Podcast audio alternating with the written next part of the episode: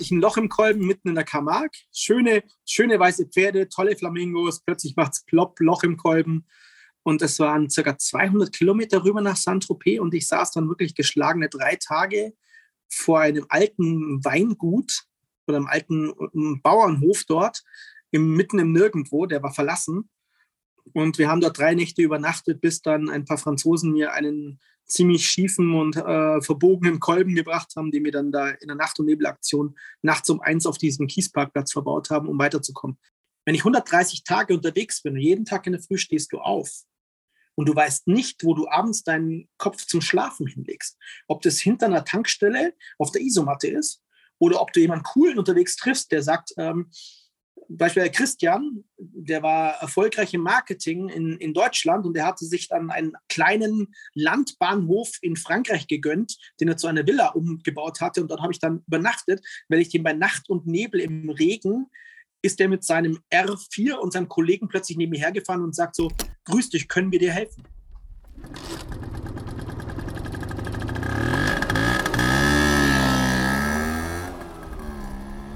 So, es ist ein sonniger Sonntag. Die Uhren sind umgestellt. Die Blätter von den Bäumen sind zum größten Teil schon runter. Aber es ist ein goldener Oktober. Noch, denn ihr startet gleich mit der Episode Nummer 9 der Blechgedanken. Ich bin Guntram Engelhardt. Ich habe mich Anfang des Jahres aufgemacht, um ein bisschen in der Vespa-Szene hinter die Kulissen zu blicken und die Geschichten von Menschen rund um das Thema Vespa tiefergehend zu beleuchten und auch auf eine persönliche Ebene zu bringen. Diesmal hatte ich Markus André Meyer zu Gast. Ein kleines Flashback zur Episode 0, mein Pilotprojekt-Interview, was ich mit Markus damals ja geführt habe, um die 80 Tage um die Welt, die er gefahren ist. Diesmal geht es etwas breiter, denn wir kratzen nicht nur an der äußeren Schale der Geschichten, die Markus in den letzten Jahren erlebt hat, sondern wir gehen an der einen oder anderen Stelle auch tiefer. Wir sprechen zum Beispiel darüber, wie Markus zu einem Langtourenfahrer geworden ist, mit welchem Roller er letztendlich angefangen hat. Musik und Runs haben wir diesmal ausgelassen. Wir haben auch ein bisschen beleuchtet, was der Unterschied zwischen einer Langstreckentour ist und im Gegensatz dazu, wenn man nur eine Woche, in Anführungszeichen nur eine Woche auf eigene Achse durch die Welt fährt. Wir haben mal geguckt, welcher, welche Rolle der Norden, sprich der Westpark Club Hannover, auch äh, während seiner Touren in den letzten Jahren gespielt hat. Wie wir uns überhaupt kennengelernt haben, wie es dazu gekommen ist. Und wir haben auch darüber gesprochen, was hinter seiner Motivation generell steckt, sich immer wieder diesen Strapazen und Gefahren auszusetzen. Ob das ein Schlüsselbeinanbruch war, ob das Diarrhoe ist, vielleicht auch doch mal, obwohl er Mr. Ironbutt ist, ein Wunderpopo und vieles mehr. Wir haben auch darüber gesprochen, was der Unterschied zwischen einer langen Tour mit einer Small Frame oder mit einer Large Frame ist oder ob da überhaupt ein Unterschied ist.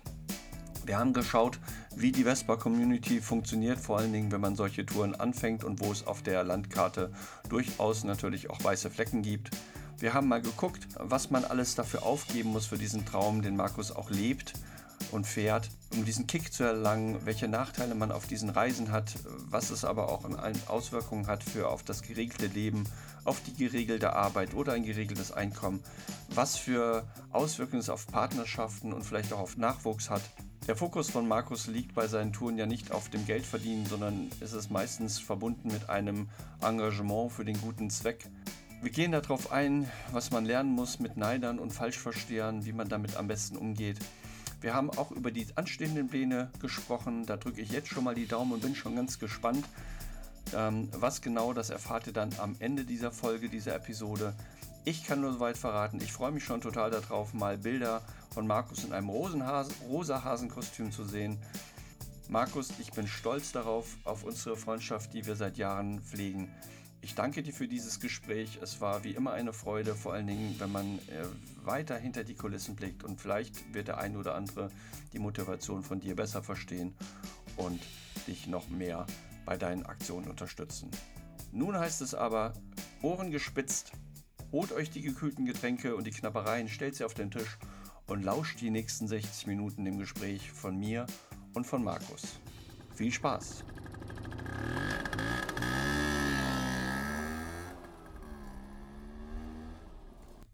Einen habe ich noch, einen habe ich noch. Außerdem erfahrt ihr, wie man es schafft, Markus zu einer Gänsehaut zu kriegen. Hört gut zu. Herzlich willkommen zur, ich glaube, neunten Episode sind wir jetzt schon der Blechgedanken.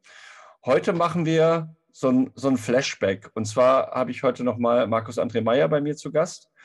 Markus ist ja die Episode 0 und das ist ohne Bewertung, weil das Interview, was ich 2018 mit Markus geführt habe, war die beste Möglichkeit, dieses Pilotprojekt einmal zu starten, um zu gucken, ob diese Podcast-Serie überhaupt Interesse wecken könnte. Das hat es getan.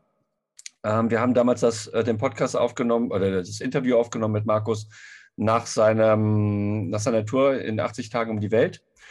Und weil Markus da ja mehr oder weniger nur über seine Tour erzählt hat, und es ist ja nur eine gewesen, war es mir ein inneres Bedürfnis, mit Markus auch eine Episode zu machen, und zwar so schnell wie möglich. Ich versuche eher mit Leuten auch zu sprechen, die nicht so bekannt sind in der Szene. Markus wird sich gleich vorstellen. Nochmal, ich glaube aber, die meisten werden Markus sowieso kennen. Viele kennen Markus vielleicht aus einer anderen Perspektive, wie ich sie kenne. Und das ist auch heute so ein, ein Ziel, einfach mal den Markus vielleicht zu zeigen, den vielleicht der, den einen oder anderen noch nicht kennt. Also vielleicht auch wie bei allen anderen mal so ein bisschen hinter die Fassade zu gucken. Markus und ich, wir kennen uns jetzt, ich muss kurz überlegen, ich glaube seit 2015, 16? Ich weiß es gar nicht genau. Ich glaube, wir haben den ersten Kontakt gehabt. Wann hast du damals äh, die Facebook-Seite, die Facebook-Gruppe für deine Tour aufgestellt? War das Ende 2015 oder war das Anfang 2016? Das International Contact Book war gegründet Ende 2015, Anfang 2016. Okay, dann haben wir, da haben wir sozusagen den Erstkontakt da gehabt. Ähm, du hast nämlich die Facebook-Gruppe gegründet und ich saß irgendwie auf dem Sofa und habe das Logo gesehen und habe gedacht, boah, ich glaube, ich will ein bisschen supporten. Ich glaube, da mache ich mal ein Logo für. Und da habe ich das Logo gemacht und dann haben wir uns das erste Mal kontaktiert. Und lustigerweise hattest du parallel dazu CNCent auch äh, dann auch kontaktiert und wir waren, glaube ich, 2016 im Allgäu da hätten wir uns eigentlich schon persönlich kennenlernen können. Ich hätte ja auch die CNC-Tasche persönlich übergeben können. Das war aber nicht so weit, weil ich damals auch gar nicht wusste, dass es im Allgäu sitzt. aber das haben wir ja glücklicherweise nachgeholt und seitdem begleiten wir uns gegenseitig durch die unterschiedlichen Bereiche. Wir haben uns während der Tour getroffen, äh, wir haben uns zwischendurch getroffen, wir haben auch ein bisschen Merch gemacht, aber da kommen wir gleich so ein bisschen auf. Für alle, die Markus jetzt noch nicht kennen, ich würde jetzt nicht sagen in fünf Sätzen, das wäre zu wenig, aber stell dich einfach so ein bisschen mal vor, und dann steigen wir so ein bisschen rein in die, in die Anfänge von dir. Okay, also mein Name ist Markus Meyer. Ich bin 46 Jahre alt, komme aus Kempten im Allgäu, geboren und aufgewachsen. Ähm, ich bin seit 1992 Rollerfahrer. Angefangen habe ich mit einer kleinen Lambretta J50, später dann eigentlich nur Vespa von einem bis zu inzwischen zwölf Fahrzeugen zu Hause. Und ich habe seit 2014 circa 120.000 Kilometer in 44 Ländern zurückgelegt auf meinen Fahrzeugen und habe mir ein bisschen die Welt angeguckt. Das ist jetzt stark untertrieben, hätte ich jetzt fast gesagt.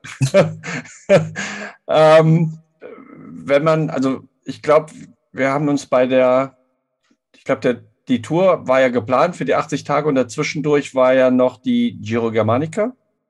Ja, richtig. Also 2017 2017 war ich auf dem Giro Germanica, das war die erste Tour für krebskranke Kinder. Das waren 8900 Kilometer in fünf Ländern und da war auch das erste Mal mein Club äh, VC Hannover dann Ziel meiner Fahrt. Und da bin ich dann auch offiziell, in dem Jahr bin ich offiziell Mitglied geworden wegen den Vespa World Days auch. Und seitdem bin ich auch VC Hannover.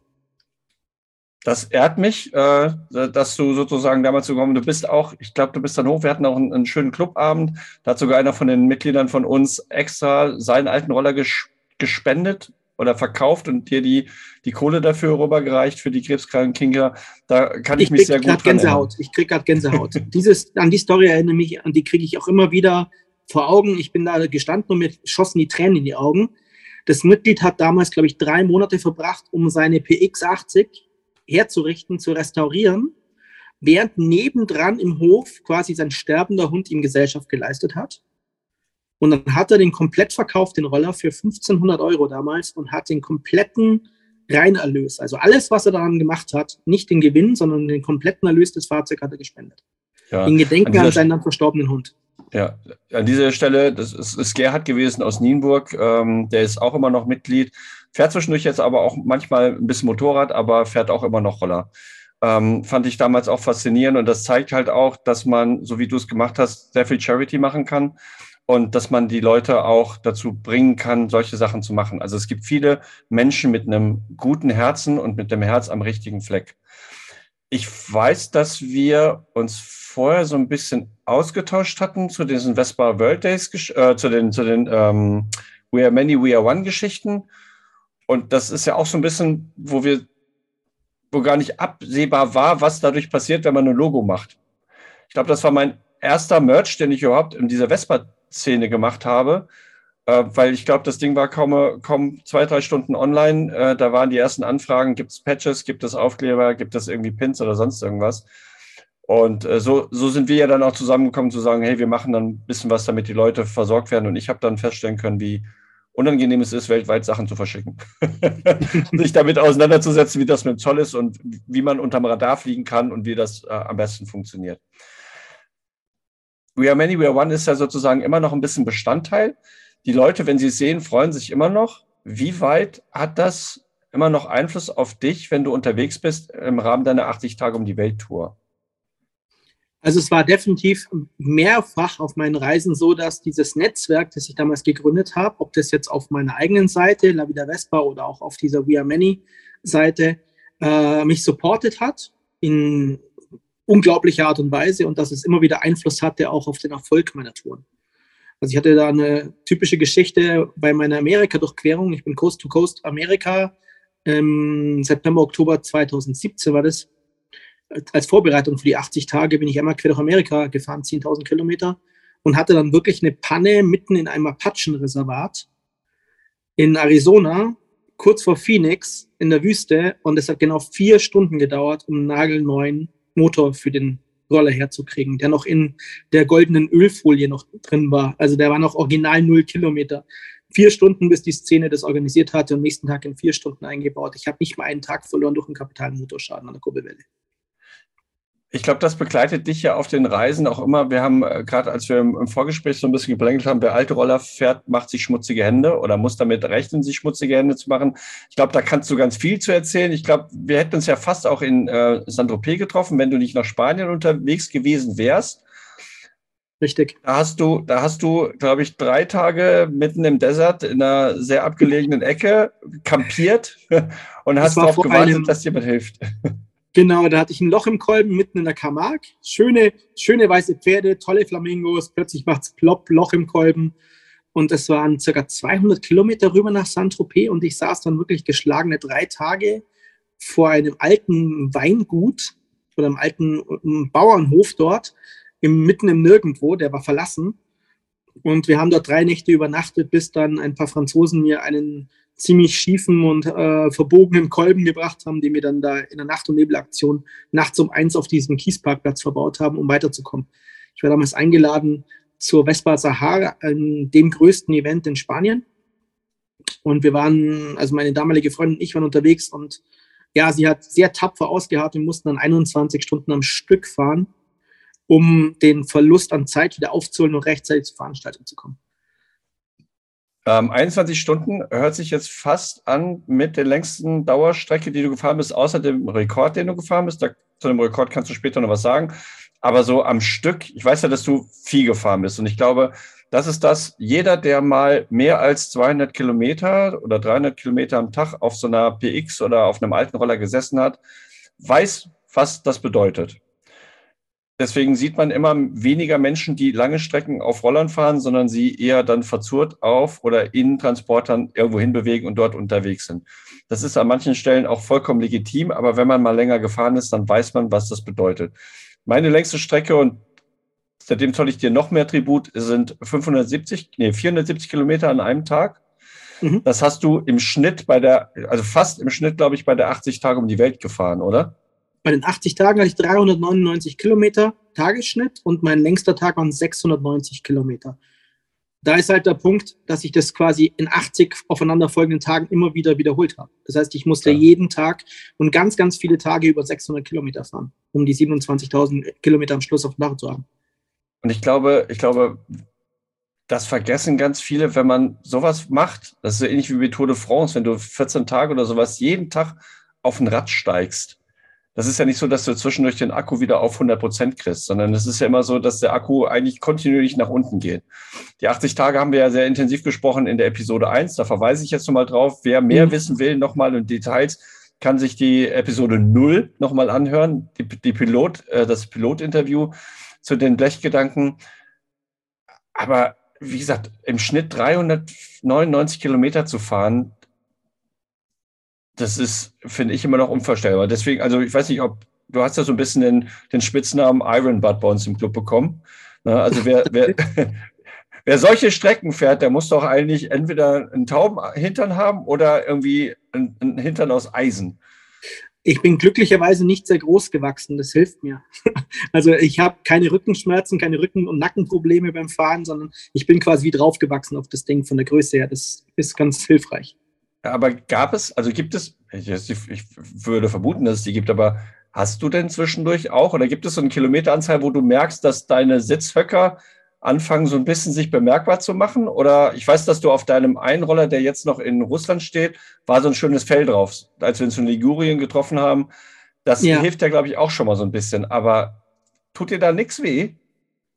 Ähm, tatsächlich ist es harmlos. Also, wo ich wirklich mal drei Tage nicht mehr sitzen konnte und wirklich, wirklich Schmerzen hatte, bis hin zu, zu Blut im Stuhl, war äh, nach dem Weltrekord. Also wo ich diese 1691 Kilometer in 24 Stunden geballert bin, auf der Skomadi damals, weil die hatte wirklich eine Standardsitzbank und das war bis so ein Sitzbrettchen mit so, okay. ich glaube, drei Zentimeter Stärke.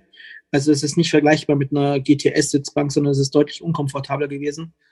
Und da bin ich eben von, vom Brenner durch zehn Länder hoch bis nach Dänemark gefahren. Und da habe ich es wirklich dann, da konnte ich drei Tage quasi nicht mehr richtig laufen. Also da war es ja. wirklich so, da habe ich dieses Radfahrer äh, John Bain Feeling hatte ich da. Das war so richtig übel.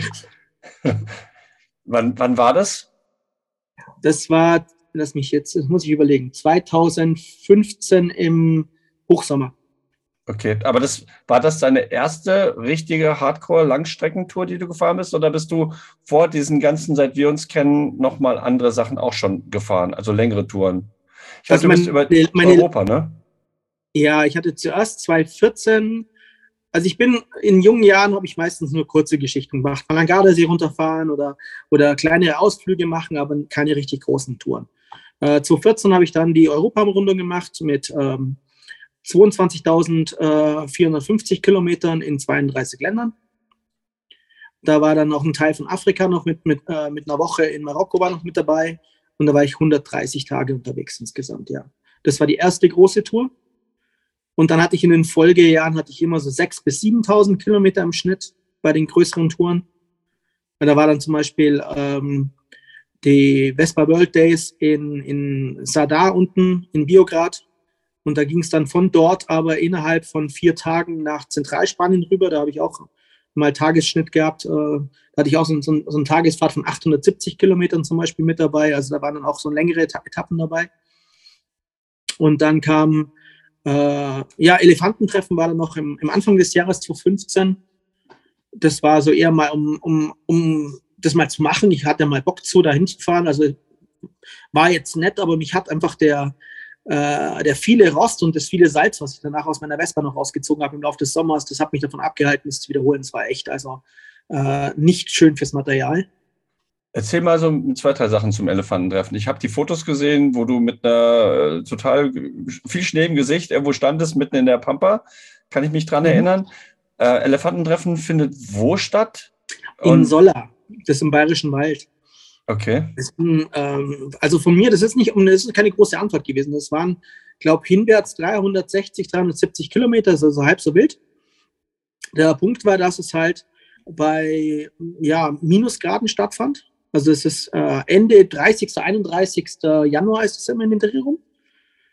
Und ich bin darüber gefahren und dann hat es nachts dann beim Zelten dann minus 14 damals. Wir hatten auch reichlich Schnee, Gott sei Dank, in dem, in dem Jahr. Dass es auch Spaß gemacht hat, weil so oft ist es auch eine Schlammschlacht, wo es dann wenig Freude macht.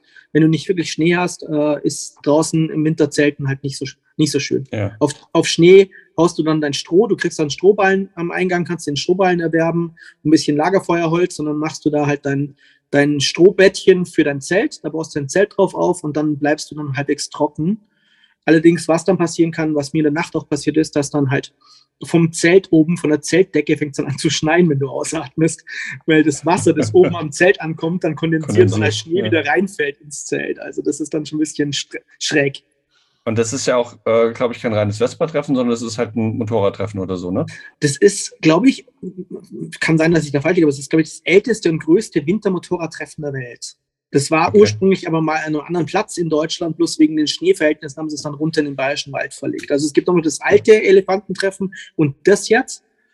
Und ähm, da sind immer wieder Vespa-Fahrer dabei, aber wir sind dann echt die bunten Hunde. Also es gibt dann schon ein paar Jungs, auch die in der, in der Gegend da unten wohnen, die dann eine ganze Woche unten sitzen. Also ich kenne da ein paar spezielle Kandidaten, die verbringen ihre ganze Woche jedes Jahr dort auf dem Elefantentreffen und freuen sich einen Ast drauf.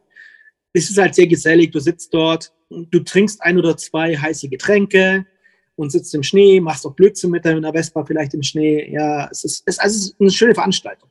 Aber ja. wie gesagt, mich hat es halt einfach so geärgert, dass dann echt das Salz und die Hin- und Rückfahrt hat echt, äh, ich habe teilweise das Zeug aus dem Vergaser noch rausgezogen, das Salz. Also es war wirklich eklig. Das ist die Melina gewesen, oder? Äh, Madalina, ja, genau. Das ja, war mein erster, mein erster von den Turnrollen, Turnrollern. Ähm, und das, das tat mir dann in der Seele weh. Und habe ich gesagt, nee, also wenn dann irgendwo mit einer Winterratte nochmal hinfahren, also dass ich mir extra einen Roller dafür hätte, wo es dann egal ist. Irgendwie ja. eine alte rollige Cosa, entschuldigt bitte, liebe Cosa-Fahrer, aber äh, irgend sowas, wo es mir nicht so arg wehtut, wo ich 200 Euro dafür bezahlt habe und dann ist egal, ob es zusammenrostet. Aber ansonsten ja. würde ich nicht mehr machen. Okay. Du hast vorhin gesagt, die längste die Dauerzeit war 21 Stunden. Wie viel hast du für diese 800 Kilometer gebraucht? Hast du da einen guten Schnitt? Du gehst ja auch auf die Autobahn, du bist ja auch schmerzfrei. Das dürften so 17, 18 Stunden gewesen sein. Ja. Also musst äh, bei Überlandstrecken rechne ich immer, kalkuliere ich immer mit circa 50 Kilometer, die du ja. in einer Stunde zurücklegst, mit Tankpausen etc. Und du trinkst dann einen Kaffee oder einen Red Bull mal über der Tanke oder holst den Snack. Also ich bin so, ich fahre eigentlich meistens immer von Tankfüllung zu Tankfüllung. Und zwischendurch halte ich eigentlich nur an, wenn sich irgendwie ein echt geiler Fotospot irgendwie zeigt, wo ich unbedingt anhalten will und eine richtig geile Aussicht ist. Ansonsten genieße ich tatsächlich das Fahren mehr, wie mir irgendwelche Sachen anzugucken. Ja, das kann ich nachvollziehen, geht mir ähnlich. Berechnung ist bei uns auch so 50er Schnitt, wenn es irgendwie geht. Es sei denn, man fährt in Breda raus, dann kriegt man das nicht hin. es gibt mhm. so Strecken und ich weiß, als wir uns in Ligurien getroffen haben auf deiner 80 Tage, da, wenn du unten die 1 gefahren wärst, hättest du das auch nicht hingekriegt. Du bist dann irgendwann auch oben auf die Autobahn gegangen, diese Tunnelautobahn und bist dann gebrettert, damit du nicht irgendwie in sechs Stunden nur, keine Ahnung, 120 Kilometer hingebekommen hast. Wobei ich dann tatsächlich ein, ein ganz großes Stück eben genau an der Küste geblieben bin. Mein Problem war damals, ich bin dann, äh, also es war auch so ein 600 Kilometer Tag wieder. Ich habe die ersten Tage von Madrid aus bis nach Istanbul fast jeden Tag knapp über 600 Kilometer äh, geballert, weil ich wusste, ich muss in Europa bei den besseren Straßenverhältnissen da einen Puffer schaffen. Und dann war mein Problem, dass tatsächlich aus irgendeinem mir nicht bekannten Grund meine EC-Karte nicht funktioniert hat. Und ich dann von Tankstelle zu Tankstelle gefahren bin und versucht habe, irgendwie Sprit zu kriegen. Weil dann auch teilweise die Tankstellen äh, waren nicht mehr besetzt. Die äh, EC-Automaten haben mir kein Geld geliefert. Der Tankautomat wollte meine EC-Karte nicht haben. Also kamen so ein paar Sachen zusammen, dass ich dann echt bis, ich glaube, ich bin, bin erst um 22.30 Uhr oder so war ich dann in Genua und konnte dann erst dort ähm, äh, in den Campingplatz, gerade mit Glück noch rein. Der hat mir die, die Verantwortliche dort einen Gefallen getan. Ich musste dann lautlos in den Campingplatz reinrollen, weil schon lange Nachtruhe war. Und äh, ja, und das am nächsten Tag konnte ich das klären, was dann mit meiner EC-Karte war. Und das war natürlich ein denkbar ungünstiger Start, wenn in den ersten Tagen deine 80 Tage, wo du keine Zeit hast für irgendwelche solchen Sperenzchen, deine Karte nicht funktioniert. Ja. Du hast gesagt, du bist mit der Skumadi gefahren. Du bist mit deinen Touren, die du gefahren bist, überwiegend mit Large-Frame-Motoren gefahren. Letztes Jahr hast du ja noch eine Tour das erste Mal mit einer Fuffi angef also du hast sie gefahren, die sollte deutlich größer werden. Corona hat auch dort ganz viel zerstört, eben ganz viele Sachen ja. nicht möglich gemacht. Wenn du das jetzt mal vergleichst, von wegen Entschleunigung oder Streckenfahren, ähm, welchen Unterschied hast du dabei festgestellt, wenn du mit so einer Fuffi unterwegs bist? Die war ja, das war eine gute 50er, sagen wir es mal so. Ja, also ich habe die, die war ja komplett modifiziert äh, vom Scooter Center. Danke nochmal dafür an dieser Stelle. Ähm, der wurde komplett neu aufgebaut, der Motor. Nur mit den feinsten Teilen. Der, die lief auch konstant schön 50, 55 lief die so. Also fern dieser normalen Standard 40, die sie laufen so, dürfen. Und äh, da war das echt, also ich hatte, ich hatte Spaß dabei. Also es ist wirklich so, ich hatte jetzt nicht weniger Spaß, weil der Motor kleiner war oder weil ich jetzt weniger Beschleunigung gehabt hatte. Ich musste natürlich deutlich mehr Zeit investieren. Ja. Also es war auch schon auf den 80 Tagen, wenn ich jetzt einen Vergleich hatte, große Maschinen und jetzt zum Beispiel meine 125 oder 150 Kubik, die ich hatte, alles, was das Fahrzeug nicht kann, muss halt der Fahrer an Zeit und an Sitzfleisch und an Energie investieren. Ja. Ist einfach nur länger drauf, auf gut Deutsch. Ja. Und aber mit der Fuffi hatte ich jetzt genauso viel Spaß und Freude und Entschleunigung hast du auf jeden Fall. Also äh, der Stallersattel hoch mit einer Fuffi, das macht schon richtig Spaß. Oder auch auf dem äh, Großglockner war ich ja mit dem Anzug dann mit der Fuffi oben, weil ich mir einfach, ich wollte eigentlich gar nicht hochfahren, weil ich war schon zigmal oben und dann war es doch das Wetter so geil, dass ich sagte, okay, nee, komm, jetzt hast du den Bock schon da, vollgetankt, jetzt fahren wir da auch hoch. Äh, und dann bin ich da mit dem Anzug dann da hochgefahren. Klar war das zäh, aber ähm, also ich habe da nicht weniger Spaß deswegen. Okay. Ich habe auch eine Mods-Freude gehabt, wo ich jetzt meine dreieinhalbtausend Kilometer mit der, mit der AP aus Portugal nach Hause gefahren bin. Das war im Jahr davor, 2020, in der Pandemiezeit, habe ich so einen speziellen Urlaub gemacht. Und bin eben mit der 50er AP dann aus Faro, das waren insgesamt 3600 und ein paar zerquetschte Kilometer, nach Hause, nach Kempten gefahren. Und da hatte ich auch riesig Spaß. Also. Das ist auch nochmal was komplett anderes, oder? Mit einer Ape durch die Gegend zu fahren, im Verhältnis zu einer Fuffi. Also in diesem kleinen, also bist du natürlich geschützter, in Anführungszeichen, was Regen anbelangt. Aber es ist ja. äh, natürlich deutlich langsamer, hätte ich jetzt gesagt, wahrscheinlich, oder? Also ich war halt, ähm, gut, da war wohl auch was daran gemacht, wobei ich nicht reingeguckt habe. Ich habe das Fahrzeug, das war 16 Jahre auf einem Bauernhof dort in der Ecke lieblos gestanden und vergessen. Äh, das war tatsächlich 2004 das letzte Mal dort mit Versicherung angemeldet. Und dann habe ich das für 200 Euro damals nach meiner Weltumrundung gekauft. Das war wirklich ein Schnapper und den musste ich mitnehmen. Und dann habe ich da eben von meinem Bekannten, wo ich dort unten untergebracht war, einen Anruf gekriegt, dass er nach Deutschland muss wegen Pandemie und weil seine Frau krank ist. Und dann habe ich gesagt, okay, ich fliege runter, ich mache sie startklar und fahre sie nach Hause. Weil ich habe, äh, ich hätte natürlich eine Transportfirma beauftragen können, aber das ist ja nur halb so viel Spaß, wie selber selber Und wahrscheinlich, wahrscheinlich auch einen deutlich höheren Preis als die APA für die Transportkosten. Äh, weiß nicht, hast du, hast du drüber nachgedacht und hast mal durchgerechnet? Ich hätte gesagt, was kostet ein Transport von. Ich hätte 350 Euro für den Transport bezahlt, also die wäre halt dann, das wäre eigentlich sehr, sehr günstig gewesen. Ja, aber ich stimmt. wollte halt den Spaß haben, auf gut Deutsch. ja, jetzt kommen wir wieder, was du vorhin schon sagtest, äh, das Fahren ist das Wichtige. Also das, genau. äh, nicht das zwischendurch. Ähm, mit der 50er, wenn du gesagt hast, du bist den Großglockner da hochgefahren, ich kann mich daran erinnern, ich bin ja einmal bisher da gewesen und da waren ja auch zwei, drei Fuffis, sogar ich glaube eine mit zwei Mann besetzt, also mit zwei Personen. Mhm. Bist du da dann überwiegenden Teil erste Gang gefahren und dann mit so 15 Stundenkilometer, 10, 15 Stundenkilometer, wie bist du hochgekommen? Nee, also die war tatsächlich so auf, wir haben die, wie gesagt, komplett modifiziert. Die hatte einen 50er Polini, äh, verbaut. Also wirklich 50 Kubik, das war uns wichtig. Das hatte ich auch als Vorgabe gewählt, äh, weil ich gesagt habe, ich will mit echten 50 fahren, nicht eine 85 oder irgend sowas, sondern mhm. wirklich eine 50er. Und dann haben wir aber von der Übersetzung von Kupplung alles so abgestimmt gehabt. Äh, also ich bin dann die meiste Zeit im zweiten Gang unterwegs gewesen okay. noch. Und äh, bis auf wirklich zwei ganz steile Strecken und da hat dann wirklich, dann kam wirklich in dem Moment gerade mal ein GTS-Fahrer von hinten und hat mal kurz seinen Fuß an meine Backe gelegt und hat ein bisschen mitgeschoben, okay. weil er Mitleid hatte. Also es lief aber einwandfrei, also kannst du ohne Probleme hochfahren. Auch ich habe Standard ähm, 50er auch da hochfahren sehen, allerdings habe ich die dann doch stehen lassen mit dem Motor, weil der doch deutlich kräftiger war. Ja. Also, der hatte also vergleichsmäßig, wir haben wirklich gemessen, dann Witz, witzhalber sind wir beim Scooter Center noch auf den Prüfstand gefahren und hatten dann ja. drei gloriose äh, PS hatten wir. Drei ja, gloriose PS. Statt eineinhalb. Deutlich mehr. Deutlich mehr. Genau. Ich frage deswegen nach, weil ich war ja, ich, ich habe ja mit der Fuffi angefangen und war ja 2012 in London und bin dann mit den Jungs unterwegs gewesen und ich, die anderen hatten größere Maschinen und wir sind dann noch ein bisschen äh, um Reading, Reading rumgefahren Und dann waren so zwei Steigungen, wo ich echt abgekotzt habe. Ne? Also du kommst ja mit der Fuffi, da, da, geht ja sofort alles in die Knie. Und das war für mich ein ausschlagender Grund zu sagen, äh, ja, ist schön, 50er macht auch in der Stadt Spaß, mhm. vor allem in Norddeutschland, wo es flach ist, aber das hat da macht keinen Spaß. Und dann zu sagen, ich brauche irgendwas anderes. Meine hat jetzt, es gibt ja diese offizielle Geschichte, wo du ein Gutachten von 86 auf offiziell mhm. 48 Stundenkilometer mit einem 16-16er Vergaser und einem anderen Auspuff fahren kannst. Das ja. merkst du wenigstens schon mal, aber für Langstrecken berghoch, wenn man Zeit hat, ja, aber für Ausfahrten, ja, nein. Ich hatte da glücklicherweise ein Vierganggetriebe. Okay. Also wir haben die V50 auch von Standard Dreigang auf Viergang von der PK umgerüstet gehabt. Wir hatten auch von der, äh, noch den Klimatz, den Kupplungshebel, den anderen verbaut.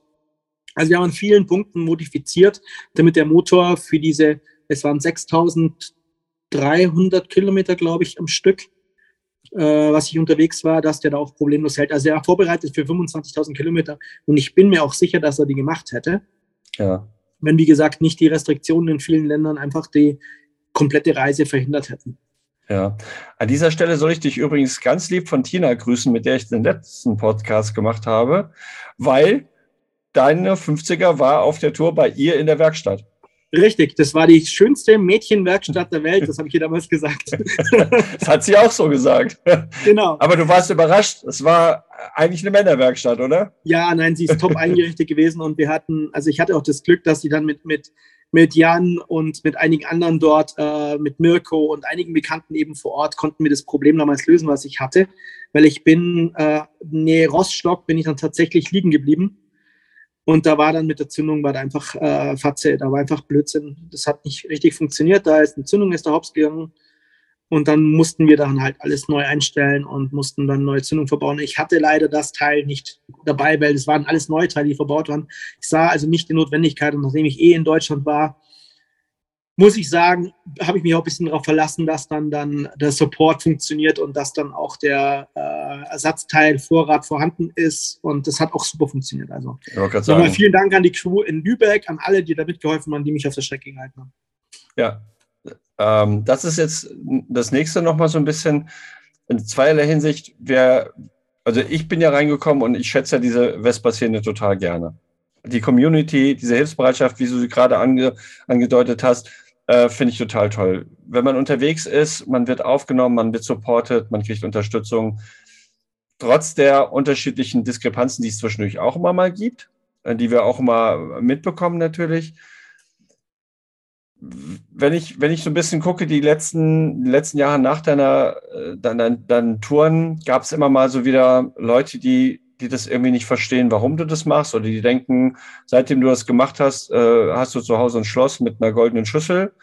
Ähm, und die, die denken, ähm, der, der fährt da rum und der kriegt alles, alles, das ist ja gar nicht so. Ne? Ich weiß, ich kann das ein bisschen aus dem, wenn ich aus dem Nähkästchen blaue, wir haben diese, diese Merchandising-Sachen für diese We Are Many, We Are One, haben wir gemacht und wir haben, als die ersten Anfragen kamen, haben wir gesagt, okay, wir machen äh, ein paar Aufkleber, ein paar Patches. Und dann haben die mhm.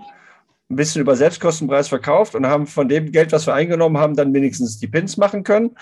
Äh, ja. und haben letztendlich, ich, ich glaube, wenn ich durchrechnen würde, haben wir vielleicht unterm Strich 500 D-Mark oder Euro damals äh, äh eingenommen als, als Gewinn über zweieinhalb Jahre. ja, genau. Über zweieinhalb Jahre. Und davon wollte der Steuerberater auch noch Geld haben. Ähm, genau. Also von daher, man wird damit nicht reich. Ähm, und trotzdem gibt es immer Leute, die, die glauben, wenn, wenn man sowas macht wie du, dann macht man das für Geld. Dem ist ja gar nicht so. Und die Neider, die da kommen, ähm, ich, ich lese das manchmal damit und denke so, oh, was, möcht, was möchte man solchen Menschen einfach sagen? Hast du, du hast es zwischendurch immer probiert? Also ich kann die Sichtweise dieser Leute teilweise verstehen, weil wir haben eine gewisse Entwicklung in der, auch in der Rollerszene, dass gewisse Leute zum Beispiel dort großmundig auch Abenteuer ankündigen. Da ist die Webseite schon fertig, da wird die Presse verrückt gemacht. Da werden Weltumrundungen und riesige Abenteuer werden dann angekündigt. Da werden Sponsoren gesucht und gemacht und getan. Und da entsteht dann der Eindruck, auch wenn diese Leute dann teilweise oft gar nicht abliefern. Das heißt, ich habe dann Leute, die nach fünf Ländern weinend nach Hause kommen, äh, nicht abgeliefert haben, aber dann direkt ein Buch veröffentlichen, fünf Vorträge halten und dann anfangen, Kohle damit zu machen mit ihrem misslungenen Abenteuer. Also da entsteht schon ein gewisses Gewerbe darum rum. Und ich kann dann verstehen, dass Leute den Eindruck gewinnen, dass das irgendwie, dass da Geld gemacht wird. Also ich kann von meiner Seite aus sagen, also ich habe bis jetzt immer noch kein Buch, obwohl ganz viele, viele Leute danach schreien, weil ich mir am Anfang nach meiner Reise sehr schwer getan habe, diese Dinge in Worte zu fassen, obwohl ich eigentlich nicht auf den Mund gefallen bin. Aber das, äh, die Dimension des Buches war dann für mich doch mal eine Challenge. Ähm, und vor allem, weil ich eigentlich nie mit der, mit der Gewinnerzielungsabsicht an irgendeines dieser Projekte rangegangen bin, egal welches. Also es war so, 2014 habe ich meine, meine Facebook-Seite zum Beispiel erst angefangen, da war es September. Und ich bin im Juni gestartet in meinem Oktober zu Hause. Also da war ich du schon fast fertig. Und ich habe die Sachen eigentlich nur publiziert, um meiner Familie mitzuteilen, ein paar Fotos zu schicken, dass ich noch am Leben bin. Also so, das war so der, der Gedankengang damals. Dann Mittel das, zum Zweck. Genau, und dann ist das ziemlich eskaliert, das ganze Thema. Und dann kamen halt aus reinem, ich war dann halt so ein bisschen geflasht. Äh, es hat richtig Freude gemacht und ich hatte einfach nur Bock auf diese Touren. Dann kamen halt, wie gesagt, äh, Nachtrallyes, äh, Winterfahrten, Weltrekordfahrten, an denen ich auch nichts verdient habe, sondern im Gegenteil, das waren immer sehr schweineteure Stunts von mir, die ich dann aus der eigenen Kasse bezahlt habe. Äh, einfach nur, weil ich es einfach wissen wollte, ob ich es kann. Also das ist, mhm. das ist eigentlich der Hauptbeweggrund. Ich wollte mir selber beweisen, dass ich es kann. Und viele Leute haben halt den Eindruck gehabt, also ich habe mal einen Kommentar von einem mitgekriegt, das tat fast ein bisschen weh, weil ich, ich mochte den ganz gern, den Kerl. Äh, man hat den Eindruck, du kommst da hin und machst einfach das Ganze, um den großen Zampano zu machen. Und dann habe ich ihn so angeguckt, ich war also hoch irritiert, weil ich eigentlich nur, ich mache das, weil ich Bock zu habe. Einfach nur, weil ich da richtig Bock drauf habe. Ich will, wenn ich jetzt ins Death Valley reinroll mit meinem Roller und ich weiß, dass da halt nur eine Handvoll Menschen überhaupt reinrollen mit ihrem kleinen Zweitakt 150 Kubik äh, italienischen Einkaufswagen, ja, dann habe ich da Bock zu. Ich will das machen, weil ich da einfach sage, okay, das sind für mich Erinnerungen, die mir niemand jemals nehmen kann. Ja. Wie gesagt, ich habe weder ein Buch verkauft, ich habe mit keiner dieser Fahrten jemals auch nur ein Plus erzielt, nicht mal ein glattes, äh, eine, eine, schwarze Null, auch mit meinen Spendenfahrten, die habe ich immer aus eigener Tasche finanziert. Also da waren dann schon Unterstützungen dafür, gewisse Sachen, ein paar Reifen, ein bisschen Öl, ein bisschen, bisschen Geld, auch was dazu kam. Aber ich habe ähm, in der Regel immer im hohen vierstelligen Bereich drauf bezahlt, bei allen Touren. Also es war nicht so, dass das irgendwie, sondern ich musste dann nachts teilweise LKWs fahren, habe ganz normale Jobs gemacht, habe nebenher andere Projekte gemacht, die mir das Geld erwirtschaftet haben, um mir diese Abenteuer zu erlauben. Also es war wirklich mit den Händen erarbeitet. Hm. Ja. Kein goldener Löffelmarsch. nee, ich, äh, kann, kann ich ja so unterschreiben. Und das ist ja, ich finde immer, das wir kennen uns ja ein bisschen länger schon und, und, äh, auch intensiver. Und das kann ich nur unterstreichen, dass es ähm, einfach dieses Selbstbeweisen, manche Leute übernehmen das als alter Ego, ja, sehe ich aber nicht so. Und wenn ich mir die Leute so angucke, es gibt ja so eine Handvoll Leute, die auch auf der Vespa unterwegs sind.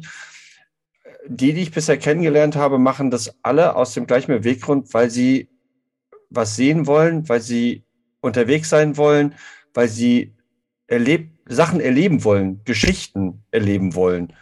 Äh, ob das diese Wandering Wasp ist, die habe ich persönlich noch nicht kennengelernt, die ja viel unterwegs gewesen Rena, ist. Ja. Genau, als, als, als, als junge Frau. Äh, ob das Andrea ist, äh, der zwar auch Bücher schon veröffentlicht hat, aber der jetzt ja gerade wieder unterwegs ist, der letztes Jahr ja auch mit der Fuffi unterwegs gewesen ist in Deutschland, äh, hier in Hannover auch einen Zwischenstopp gemacht hat.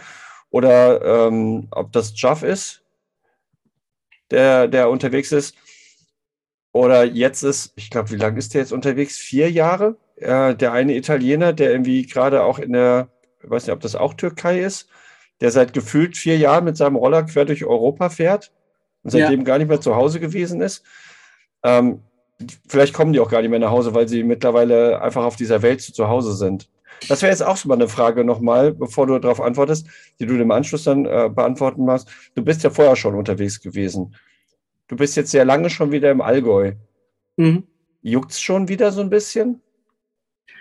Also ich war insgesamt äh, 15 Jahre unterwegs, 15 Jahre unterwegs auf Reisen, habe mir 54 Länder angeguckt, 44 davon auf der Vespa.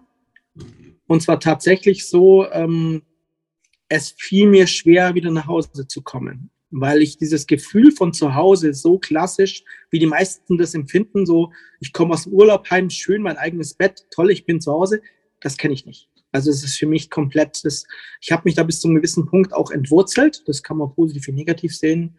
Das überlasse ich jedem dann immer selbst, diese Einschätzung. Also ich war einfach so, ich konnte es mir in, ich habe in sechs Ländern gelebt und gearbeitet und ich konnte es mir überall schön machen. Also ich habe dieses Heimatgefühl so nicht mehr.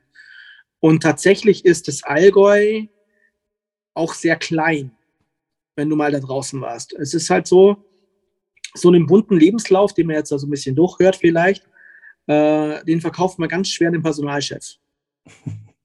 Das ist auf einem Abenteuer vorgeklagt, das alles super, dann gehen sie alle raus und yay, ja, interessantes Leben, toller Kerl und was der alles gemacht hat. Wenn du dasselbe einem Personalchef erzählst, dann schlägt er die Hände im Kopf zusammen und sagt, der ist im halben Jahr wieder weg, den können wir nicht halten, vergiss es, den Labus gar nicht ein. Mhm. Da ist dann tatsächlich so, dass du für einen normalen klassischen Job, ich habe letztes Jahr, ich glaube, 200 Bewerbungen geschrieben und habe von 90 Prozent nicht mal zurückgehört. Also gar keine Reaktion. Und das lag nicht an der mangelnden Qualifikation. Also ich habe zig Zertifikate noch nachgeliefert, ich habe gemacht, ich habe mich fortgebildet, ich bin auf dem aktuellsten Stand, was äh, mein Branchenwissen angeht. Das war tatsächlich einfach nur der Faktor, dass ich so viel weg war und so viel unterwegs war. Das hat den Leuten Angst gemacht. Mhm. Würdest du sagen, das ist ein, äh, eher ein, ein, ein ländliches Problem oder ist das ein Stadtproblem, dass die Leute damit nicht so klarkommen? Ich glaube, das ist eher ein personaler Problem. Also es ist okay. tatsächlich so, äh, ja. ja. du lachst. Ich, ich, ja, ich habe jetzt äh, in den letzten 14 Tagen ganz oft mit Kollegen von mir gesprochen, mit neuen Kollegen. Ich bin jetzt wieder in einer Firma hier, in einem klassischen Industriebetrieb. Äh, und dann war ich auch in so einer Art Produktionswochen, wo man sich die ganze Fertig und alle Bereiche mal so reinschnuppern soll und den Betrieb kennenlernt. Das ist wirklich ein klassischer Mittelständler und die machen so ein richtiges Onboarding. Also richtig toll. Das ist ja super. Und dann haben sie mich so gefragt, was ich so gemacht habe. Und dann habe ich denen so kurz überrissen, was ich die letzten 15 Jahre getrieben habe. Und dann war immer so Stillstand im Gesicht, große Augen. Und was machst du jetzt hier? Und ich dachte mir so, okay, was antworte ich dem jetzt? Also ich war wirklich überfordert, weil im Endeffekt würden es meine finanziellen Möglichkeiten hergeben und hätte ich wirklich diesen goldenen Löffel dort, wo die Sonne nicht scheint, dann äh, wäre es ganz sicher so, dass ich nonstop um die Welt fahren würde. Ganz sicher. Und es gibt Leute, die machen das ja auch möglich, wie jetzt zum Beispiel der italienische Kollege, der irgendeine Art von Finanzierung über irgendeine Immobilie oder sonst irgendetwas hat, dass er genügend Einnahmen hat, um nonstop zu fahren. Mhm. Würde ich sicherlich auch so tun. Das ist aber bei mir nicht so. Das heißt, ich muss immer wieder normal arbeiten. Ich muss natürlich auch schauen, dass die Butter aufs Brot kommt. Äh, ja, dementsprechend äh, ist es teilweise schon etwas zäh, wenn du wieder in diese alten, in diese alten Malwerke und in diese alten Räder reingerätst von der normalen klassischen Industrie und dem normalen 9-to-5-Job. Ich habe beispielsweise meinen Kollegen erklären müssen, Leute, ich hatte jetzt acht Jahre keinen Wecker und kein normales Aufstehen. Sondern ich habe mir meine Projekte eingeteilt, wie ich wollte. Ich habe gearbeitet, von wo ich wollte. Äh, ich habe gemacht, wozu ich, wozu ich Bock hatte. Äh, für mich ist es jetzt schon eine Challenge, mal vier Wochen einfach nur jeden Tag um acht in diesem Büro zu sitzen bis 16 Uhr oder 17 Uhr. Das ist eine Challenge für mich, weil es einfach eine Routine ist, die ich nicht mehr kenne. Das heißt, ja. viele von diesen Neidern sehen die Rückseite dieser Medaille nicht. Das heißt, alles kommt mit dem Preis. Auch diese Freiheit, die ich gelebt habe, kommt mit einem hohen Preis. Ja. Beispielsweise ich hätte mir sicherlich Kinder, Kinder gewünscht zu einem bestimmten Zeitpunkt. Das habe ich irgendwann mit 40 dann ad acta gelegt, weil ich gesagt habe, meinen Lebenswandel nicht zu vereinen. Ja. Kann ich nie machen. Partnerschaften, schwieriges Thema. Wenn du nur weg bist, welche Frau macht das auf Dauer mit? Habe ich ja. ähm, eigenen Leid erfahren, dass du einfach dann ganz viele Be Beziehungen, habe ich dann auch für solche Dinge, äh, über, über solche Abenteuer dann verloren. Einfach weil ich gesagt habe, okay, ich will das machen, ich muss das für mich machen. Ich habe das Gefühl, ich muss das machen, weil ich mir in zehn Jahren nicht in den Spiegel schauen könnte und sagen könnte, wegen einer flüchtigen Beziehung von drei oder fünf Jahren, das klingt für viele jetzt wieder ganz, ganz furchtbar, aber wegen so einer Beziehung zu sagen, ich habe mir einen Lebenstraum nicht erfüllt, das könnte ich nicht machen. Ja. Und dementsprechend habe ich die Konsequenzen gezogen. Also es sind sehr viele, sehr schmerzhafte Konsequenzen, die du ziehen musst, um überhaupt an den Start für solche Abenteuer zu gehen. Viele Leute schaffen es, in drei bis vier Wochen in ihrem langen Sommerurlaub irgendwo nach Italien oder Spanien oder sonst wohin zu fahren mit dem Roller nach Griechenland und machen dort Touren regelmäßig. Und damit ist ihr Bedürfnis nach Abenteuer und Reisen gestillt. Ich habe da, also ich habe vor kurzem eine Diskussion auch bei mir auf meinem Facebook gehabt. Ich habe da ein anderes Level. Also wenn mir mhm. jemand erzählt, dass er in seiner Arbeit so viel Abenteuer hat, dass ihm gar nicht langweilig wird, dann sage ich, das wäre bei mir, wie wenn mir einer, also ich bin quasi der Alkoholiker, dem jetzt jemand versucht, den, den, äh, den Tee, den Kamillentee schmackhaft zu machen. Das da funktioniert. Auch, genau, da ist ja auch jeder unterschiedlich. Das ist ja, jeder braucht ja auch einen unterschiedlichen Kick. Ich, ich zum Beispiel, genau.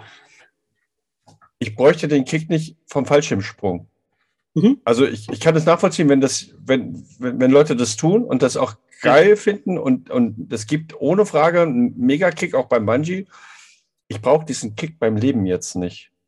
Ja, also ich habe halt all das über Jahrzehnte gemacht. Also ich war Ausbilder für Fallschirmspringer, ich war Bungee-Jumpen, ich bin mit Haien getaucht. Ich habe immer nach diesen Adrenalin-Kicks gesucht und irgendwann war es aber so, dass ich eher was, ähm, dann habe ich festgestellt, dass mir dieses Reisen einen Non-Stop-Kick gibt. Wenn ich 130 Tage unterwegs bin und jeden Tag in der Früh stehst du auf und du weißt nicht, wo du abends deinen Kopf zum Schlafen hinlegst. Ob das hinter einer Tankstelle auf der Isomatte ist oder ob du jemanden coolen unterwegs triffst, der sagt, ähm, Beispiel Christian, der war erfolgreich im Marketing in, in Deutschland und der hatte sich dann einen kleinen Landbahnhof in Frankreich gegönnt, den er zu einer Villa umgebaut hatte und dort habe ich dann übernachtet, weil ich den bei Nacht und Nebel im Regen ist der mit seinem R4 und seinem Kollegen plötzlich neben mir hergefahren und sagt so, grüß dich, können wir dir helfen? da passieren halt konstant solche Geschichten, die du quasi mitnimmst und du hast ein konstantes äh, Adrenalin-Level. Und ja. dann habe ich das für mich entdeckt und das hat schon bis zum gewissen Punkt auch süchtig gemacht. Ja. Oder wenn man in Russland an einen Ort kommt und denkt so, hier bleibe ich die Nacht doch besser nicht, weil ich nicht weiß, ob ich den morgen dann noch erleben würde und fahre dann einfach ja. weiter, obwohl ich schon wie viel 100 Kilometer hinter mir ge mich gebracht habe. Und es ist eigentlich auch schon dunkel, aber aus Selbstschutz fahre ich jetzt einfach mal weiter. Ja, da waren so ein paar Situationen dabei, die waren nicht ganz ohne, richtig. Ja. Du hast vorhin gesagt, ganz am Anfang, du bist jetzt 46. Merkst du bei dir so eine einsetzende Ruhe oder ein Ruhebedürfnis? Du hast jetzt zwischendurch immer mal jetzt in den letzten anderthalb Jahren, auch zwangsweise durch Corona natürlich, so ein bisschen Auszeit genommen. Du hast ja auch mal von, von, von den Social Media Bereichen so ein bisschen Auszeit genommen, um mal wahrscheinlich, um auch runterzukommen, einfach mal auch abschalten zu können oder weil so ein Overload wahrscheinlich auch passiert ist. Merkst mhm. du da eine Veränderung? Also ehrlich gesagt ist es so, dass ich mir jetzt vorgenommen hatte, äh, da, mir fehlen noch zwei Kontinente. Also tatsächlich so, dass ich bis zu meinem 50. irgendwann plane ich nochmal, also zu meinem 50. hin würde ich gerne nochmal aufbrechen. Also ich werde jetzt drei, vier Jahre arbeiten, ganz normal, meinen, meinen Job machen, vielleicht mal ein kleines Mikroabenteuer so nebenbei, wobei Mikro ist relativ, ähm, aber schwerpunktmäßig. für, für, die, für die meisten ist es dein Mikro wahrscheinlich schon mega oder giga.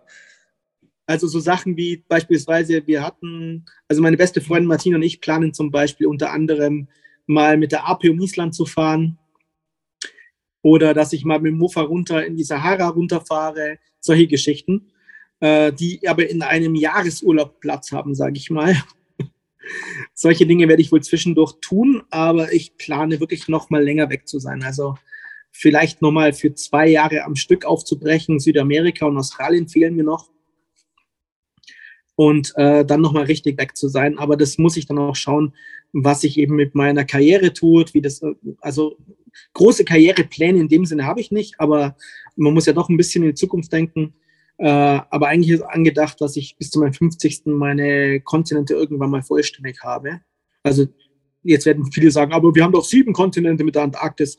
Nein, ich plane nicht mit einem Segelboot meinen Roller in der Antarktis zu platzieren, sondern ich würde schon gern fahren.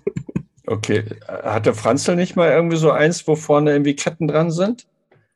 Wäre durchaus möglich, aber sehr, sehr kostspielig. Also man könnte beispielsweise, ich habe, sagen wir es mal so, ich habe noch, es ist nicht so, dass ich nicht drüber nachgedacht hätte. Ja, okay. Hätte mich aber jetzt auch gewundert. überhaupt keinen Sinn. Hätte mich auch so ein bisschen gewundert. Wir haben ja vorhin schon mal die, die anderen, anderen Touren. Gibt es, gibt es Austausch zwischen euch? Also bei Jeff kennst du ja relativ gut, wenn ich, wenn ich mich äh, daran erinnere. Ähm, ist ein guter Freund. Wir sind im regelmäßigen Austausch über unsere Abenteuer, halten uns so ein bisschen auf Stand.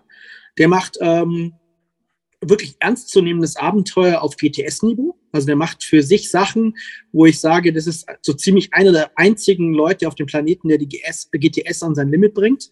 Mit Fahrten im Winter ans Nordkap, mit ähm, runter nach Dakar, in die Mongolei. Der hat also richtig, richtig schöne und irre Touren auch gemacht und ganz viel davon auch für einen wohltätigen Zweck. Der hat auch ganz viel Geld gesammelt. Mit den anderen? Gibt es da irgendwie Kontakt? Andrea ähm, oder relativ warst, wenig, oder? relativ okay. wenig, weil die meisten sind da mit ihrem eigenen Zeug beschäftigt. Wir haben immer wieder mal Kontaktpunkte, weil Leute natürlich immer da sagen, oh, guck mal, der macht das gleiche wie du oder macht sowas ähnliches wie du.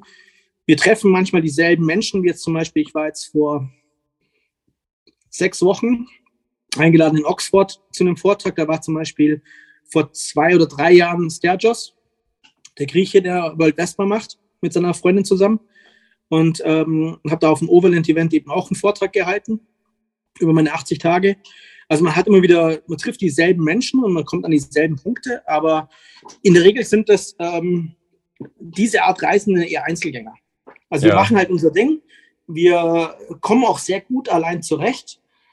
Und auf der anderen Seite ist es immer so, ich habe immer ganz viele Anfragen von Leuten. Ich hatte erst jetzt heute und gestern und vorgestern wieder drei Anfragen von Leuten, die Touren mit mir machen wollen. Ob das mhm. jetzt einer war, der wollte mit dem Tuk-Tuk mit mir nach Afrika zu einer Rallye fahren.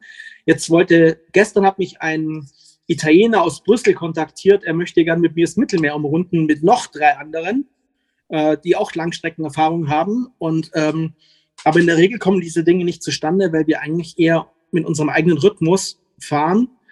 Und in der Regel auch die Pausenzeiten und die Sachen sind so unterschiedlich. Also wenn ja, ich jetzt sage, wenn ich, wenn ich, ich das erste Mal rausfahre, fallen die meisten bereits vom Kübel. Mhm. Und das ist ganz schwierig, weil dann wird es sehr unbefriedigend für den einen oder für den anderen oder für beide. Das, es nervt einfach. Also es bedeutet einfach mehr, mehr Rücksichtnahme und viele Sachen funktionieren nicht. Also ähm, genau.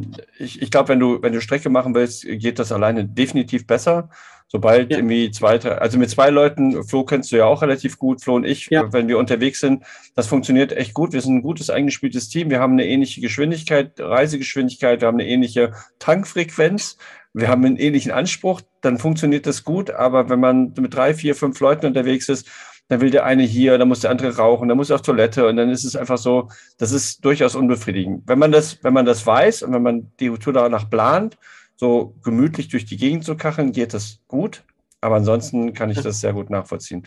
Du hast ja gesagt, du warst in Oxford. Ich habe das auf Facebook mitbekommen. Ja. Ähm, du hast ja einige Vorträge gehalten, du hast ja auch bei uns den Vortrag gehalten. Ja da war jetzt ein bisschen Delay zwischen den Vorträgen. Erstens, mich interessiert, wie sind die auf dich gekommen? Was war das für eine Veranstaltung? Was ist mit einem, mit einer, mit einer zeitlichen Diskrepanz dein Gefühl, als du die Sachen nochmal erzählt hast? Und wie war das Feedback? Also das Feedback ist äh, meistens großes Erstaunen von den Leuten, wobei das war jetzt ein Event in Oxford, das war ein Overlander-Event. Da siehst du, da bin ich quasi der bunte Hund wieder weil da stehen eigentlich nur die großen Enduros, die Reisemaschinen, äh, die Triumphs, die BMWs, die, äh, also wirklich große Maschinen, die Adventure-Maschinen. Und die haben eigentlich eher so, da bin ich so der Unterhaltungsfaktor für die Jungs, weil die sich gar nicht vorstellen kann, dass einer mit so einer, äh, mit so einem kleinen Schrotthaufen solche Distanzen in diesen kurzen Zeiten hin, zurücklegt. Also ja. ich hatte ja die Situation in Russland, auch in Sibirien, da bin ich ja mal drei Tage einer Gruppe begegnet von großen Enduro-Fahrern und habe die an drei Tagen immer an der Tankstelle wieder eingeholt und die konnten es irgendwann nicht mehr glauben, dass ich dieselben Tagesetappen wie sie fahre oder ja. noch länger, weil ich sie immer wieder eingeholt habe. Und äh, dort ist eher, da bin ich so ein bisschen das Amüsement für die, sage ich mal, im Spaßeshalber die großen Jungs. Ja. Ähm, die haben mich tatsächlich über Facebook gefunden und dort angesprochen, weil dann eins von meinen Fotos ist da ein bisschen viral gegangen und dann haben die direkt gesagt, ja, ey, voll geile Geschichte, könntest du dir vorstellen zu kommen und haben die mich eingeladen. Also oft ist es bei diesen Vorträgen dann so, dass da leider kein Geld gezahlt wird, sondern eben nur die Kosten übernommen werden. Also die haben halt dafür gesorgt, dass ich immer genügend Biergutscheine hatte und äh, haben sich halt um An-, äh, An und Abreise gekümmert und aber es ist trotzdem, also du zahlst immer drauf zum Schluss bei solchen Aktionen. Ähm, dann war ich auch schon in Ibiza zum Beispiel bei einem e äh, Event eingeladen, bei Juanco und seinem Sargantanas Meeting. Das war direkt nach den 80 Tagen. Ähm, Im Erwin Hümer Museum war ich bereits. Ähm, das war eine Zweitagesveranstaltung. Da habe ich vier Vorträge an zwei Tagen gehalten. Die waren allerdings sehr kurz gehalten, also musste man ein bisschen durch dieses, durch dieses extrem große Erlebnis musst du ein bisschen durchsprinten und versuchen da in ganz wenigen Bildern das zu transportieren, was du da eigentlich erlebt hast. Und ähm, ja, es ist tatsächlich schwierig, den meisten Leuten zu transportieren, welche Dimension diese 80 Tage hatten. Weil, wie du ja vorhin angesprochen hast, die meisten noch nie länger wie 400 oder 500 Kilometer am Tag gefahren sind und auf jeden Fall nicht in Serie. Und dementsprechend für sie das einfach nicht nachzuvollziehen ist, wenn dann da noch Stürme, Tierattacken, Krankheit, Unfälle, all diese Hindernisse dazu kommen, wo 90 Prozent der Leute einfach sagen würden, ich habe jetzt die Schnauze voll, ich fliege jetzt nach Hause. Ja. Und du machst das und ziehst das durch. Das können die meisten schon gar nicht mehr nachvollziehen. Und dann wird es sehr schwierig, das den Leuten noch zu vermitteln. Also von dem her, also die, die Vortragsevents hielten sich in Grenzen, aber es war auch der Pandemie geschuldet. Ja, ja. Es wurden mir wirklich tatsächlich eine Handvoll Vorträge wurden mir einfach abgesagt, weil Pandemie es nicht möglich gemacht hat dann zum Schluss. Ja. Wenn wir jetzt nochmal auf die Community zurückblicken, ähm, von deinen Fahrten, was würdest du da besonders hervorheben können oder wollen? Ähm, gab es, äh, die, äh, oh, äh, andersrum die Frage, gab es Momente, wo du gedacht hast, die Community funktioniert nicht oder hat sie immer ständig funktioniert? Also im Großteil funktioniert die Community ganz wunderbar. Was halt, wie gesagt, was wir vorhin noch angesprochen hatten, es gibt halt immer Neider. Das ja. sind meistens die, die eigentlich, also ich sag immer so suffisant, die sitzen dann mit ihrer Feinripp-Unterhose auf ihrer Couch zu Hause bei Mutti im Keller. So. Und die meckern. Die finden immer ein Haar in der Suppe, die finden das immer alles blöd. Aber in der Regel, die Szene selber funktioniert. Also egal, wo ich jetzt gelandet bin, egal welches Problem ich unterwegs hatte, es fand sich dann auch immer eine Lösung. Manchmal durch die Community, manchmal aber auch durch externe Leute. Also die Vespa zieht eh immer ein Lächeln auf sich und die Leute sind hilfsbereit. Ja. Und wenn du da noch voll bepackt irgendwo bist, also auch Harley-Fahrer haben mir schon den Arsch gerettet. Also das ist, ähm, und du wirst, wenn du lang genug unterwegs bist, ist es keine Frage mehr, ob du eine Panne hast und es ist auch keine Frage mehr, ob du einen Unfall hast, sondern es ist nur eine Frage, wann. Ja. Und dann wirst stimmt. du auch Hilfe benötigen. Also keiner kommt dann hundertprozentig immer ohne irgendwas. Ich schließe meine ganzen Vorträge meistens mit dem einen Satz, dass ich sage, ähm, es ist eigentlich ein großer Glücksfall die Leute, die Abenteurer, die da draußen auch diese Langstreckenreisen, die sagen immer, wie sie toll vorbereitet haben und jahrelang, ich habe auch drei Jahre vorbereitet die 80 Tage, und was sie für tolle Ausrüstung hatten und wie viele Jahre sie Training hatten und welche Erfahrungen sie gemacht haben. Aber schlussendlich bleibt es auf einen Faktor. Du musst einfach Glück haben, dass du überlebst. Weil jeder, und egal welcher, LKW, der dich übersieht, oder das Auto, was dich übersieht, oder irgendeine Kleinigkeit radiert dich von der Straße und das war's, du bist Geschichte. Also du musst immer um so eine Aktion zu überleben, musst du einen wahnsinnigen Schutzengel haben und meistens eine Flotte von, wenn du dann so bekloppt bist wie ich und dann solche Distanzen zurücklegst, brauchst du eine Flotte von Schutzengeln. Ansonsten, das hat man nicht mehr wirklich was damit zu tun, ob du jetzt der bessere Fahrer oder der bessere Mechaniker bist. Du musst einfach viel Glück haben. Ja. Das gehört dazu. Genau, also ich glaube, letzte Woche ist in, äh, in Hamburg ja auch jemand äh, sozusagen von irgendjemand, der die rote Ampel übersehen hat, über den Haufen gefahren worden dem, der ist wieder zu Hause, es ging relativ schnell, aber der hat sich auch äh, schwer verletzt an den Beinen geholt. Da steckst du nicht drin, wie du richtig sagst. Manchmal ist man am falschen Ort zur falschen Zeit und das mhm. hat damit nichts zu tun, ob der Roller gut gewartet ist oder ob du gut fahren kannst, sondern du hast es einfach dann nicht selber in der Hand. Gut, dieses, äh, ich sage mal, wenn, wenn jemand sagt, äh, Roller mit den Bremsen und so, ist ja nicht ganz so einfach und ist gefährlich, sage ich, passieren kann dir überall was. Ich kann auch, ein Freund von mir ist in der Badewanne ausgerutscht und hat sich äh, den Kopf eingeschlagen er hat Glück gehabt, er hat überlebt, aber das kann dir überall passieren. Da steckst du ja. nicht drin. Das ist halt das, das ist im Leben. Und du musst natürlich vorausschauender fahren, das ist ohne Frage so, aber du steckst halt sowieso nicht drin. Vom Prinzip her würde ich sagen, wenn du jetzt zurückblicken würdest, würdest du sagen, du würdest wahrscheinlich sowieso alles genau nochmal so machen, wie du es bisher gemacht hast, mit so ganz kleinen Abweichungen, aber vom Prinzip her würdest du machen. Gibt es irgendwas, was du äh, zurückblickend aber besonders hervorheben würdest als besonders gut und irgendwas für besonders schlecht?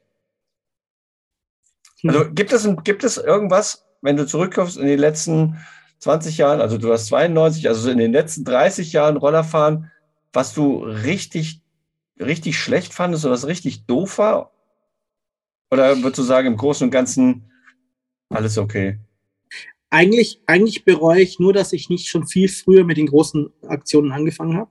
Okay. Also, dass ich eigentlich nicht in jungen Jahren, wo ich noch deutlich schmerzbefreiter gewesen wäre und deutlich äh, ja, mehr ausgehalten hätte und auch deutlich mehr auf die Beine gekriegt hätte wahrscheinlich, äh, dass ich nicht dort schon angefangen habe, diese Abenteuer zu leben, sondern dass das eigentlich, ja, meine erste Reise war eigentlich Liebeskummer geschuldet.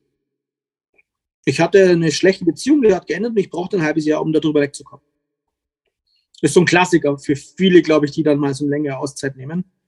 Ähm, und aber im Endeffekt, ich bereue nichts von dem, was ich gemacht habe.